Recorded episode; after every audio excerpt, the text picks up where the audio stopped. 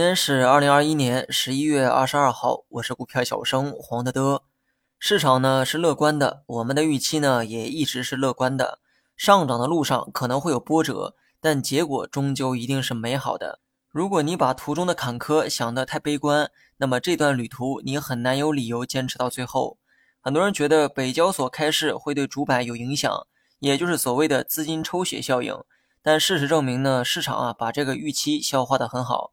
不仅消化了预期，还顺便带火了科创类股票的投资热情。那么这一点呢，创业板、科创板的走势就是最好的证明。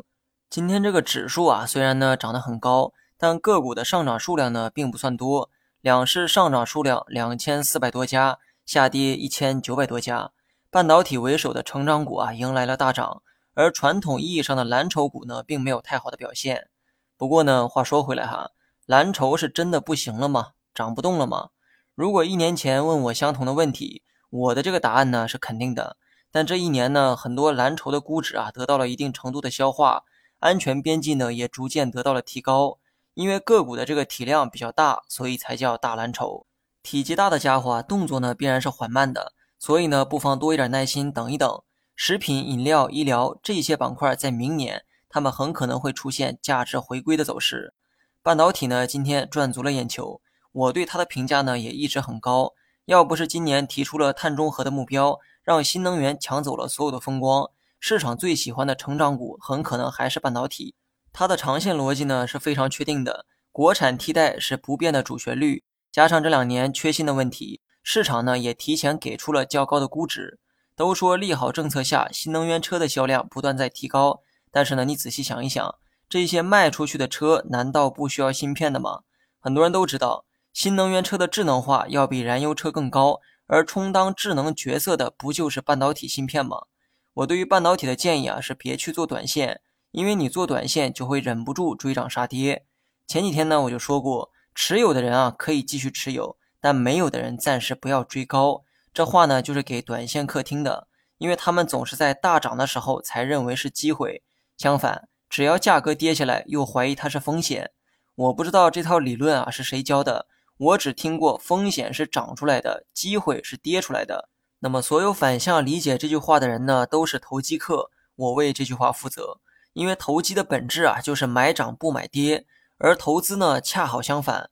如果我问你哈，熊市和牛市哪个阶段的机会会更多？你会怎么回答呢？如果你的这个答案啊是牛市，那么恭喜你，你是标准的投机客。因为当你回答这个问题的时候啊，考虑的只是当下的行情。而这种心态刚好是投机客的标配。别忘了哈，牛市中赚的最多的人都是在熊市买的，所以呢，机会都在熊市，风险都在牛市。一不小心呢，又讲了不少废话。半导体啊，拿长线就行，只要有拿长线的决心，那么什么时候买都不算迟。如果你没有拿长线的毅力，只想做短线的话，我只希望你别追高就好，等回调再博反弹会比较明智。今天的反弹呢，也是在调整了三四天后换来的。畏惧调整的人呢，不可能把股票拿到现在；而喜欢追涨的人呢，没准买完之后换来的又是三四天的调整。科技和消费是我中线配置的主要方向。我最近呢一直在期待白酒的提价，毕竟食品行业已经有很多公司啊完成了提价。白酒呢作为大消费，提价的话也完全可以理解。虽然不确定最后的结果，但这种期待也并非毫无逻辑可言。今年如果没有结果，大不了等明年便是。你说是不是？大盘呢，没啥好说的哈。我们的观点一直很乐观，继续按照反弹预期就好。只是这种预期呢，不要脱离常识。大盘呢可能会延续反弹，它也可能是波段反弹。不要因为我说了一句反弹啊，就觉得大盘每天都会涨，这个会让我很尴尬。好了，以上是全部内容，下期同一时间再见。